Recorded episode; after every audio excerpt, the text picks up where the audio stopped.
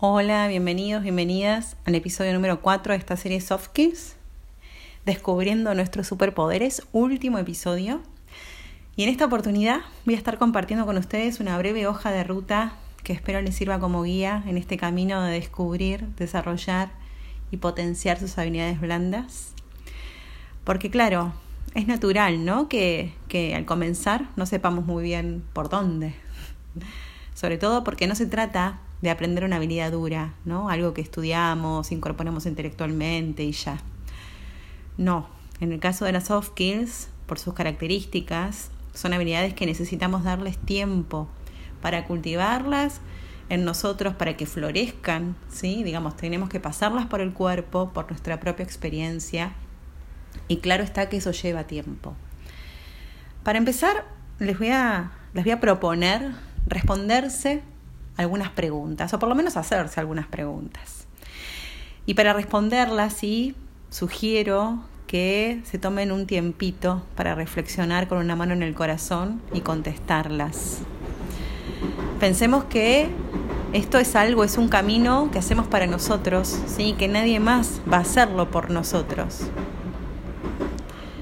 Y algunas de las preguntas que sugiero que se hagan, sobre las que quizás está bueno reflexionar, es como para empezar, ¿no? Esta, esta, este camino tiene que ver con, con esto, ¿no? Con qué quiero lograr. Y esto está relacionado con establecer un objetivo al que queramos llegar, una realidad ideal. Ahora, una vez que establecimos esa, esa realidad ideal que deseamos, la próxima pregunta sería, ¿en qué tipo de persona tengo que convertirme para llegar a esa realidad ideal que deseo manifestar en mi vida? Para convertirme en esa persona, ¿qué habilidades debo desarrollar en mí? Habilidades que reconozco en mí, pero que admito me faltan trabajar, cuáles tengo que potenciar. Quizás ya estoy siendo de esa manera y está bueno que potencie esa habilidad en mí y quizás también ¿no? haya habilidad, alguna habilidad o habilidades que noto que para llegar a ser esa persona que quiero me están faltando cultivar en mí. Es muy probable que al responder cada pregunta hayan aparecido muchas dudas y esto es absolutamente normal. Al pensar en nuestro futuro aparecen los miedos, las incertidumbres, los juicios, dudas y tantos fantasmas más.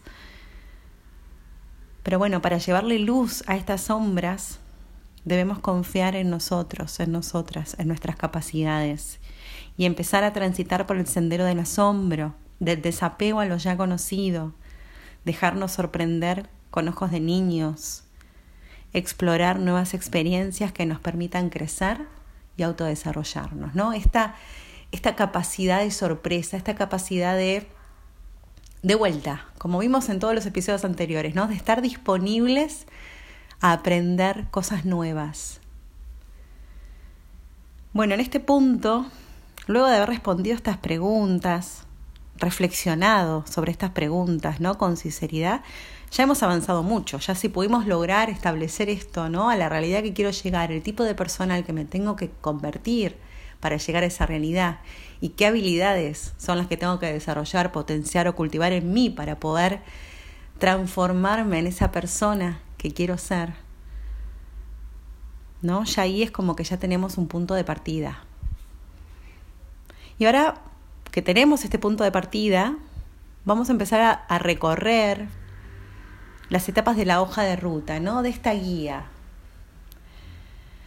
Primero, bueno, la, primera estación, por decirlo de alguna forma, ya que vamos a hablar de una hoja de ruta, como si fuera un viaje y venimos, venimos este, trabajando este, este universo soft skill como si fuera un viaje.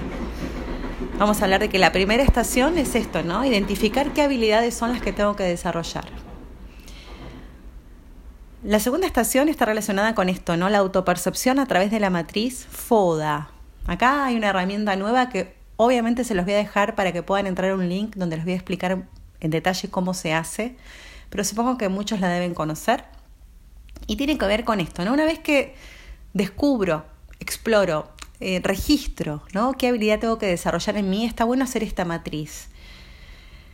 Es una matriz eh, que eh, el, objetivo, digamos, es poder registrar cómo estamos, es una, es una matriz que nos va a ayudar a poder registrar cómo estamos respecto a esa habilidad que tenemos que cultivar. ¿no? o desarrollar en nosotros.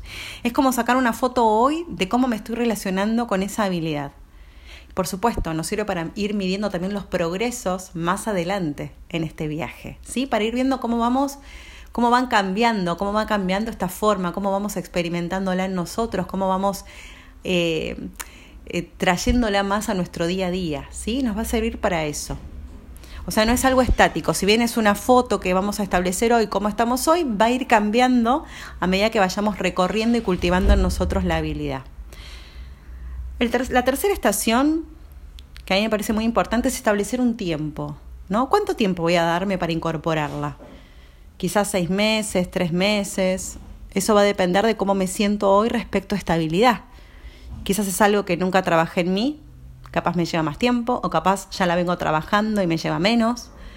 Esto es algo muy personal y por supuesto es flexible y podemos ir alargando o acortando este tiempo en el camino. La cuarta estación es establecer el plan de acción, ¿no? ¿Cómo la voy a incorporar? Esto ya va más, más hacia lo intelectual, ¿no?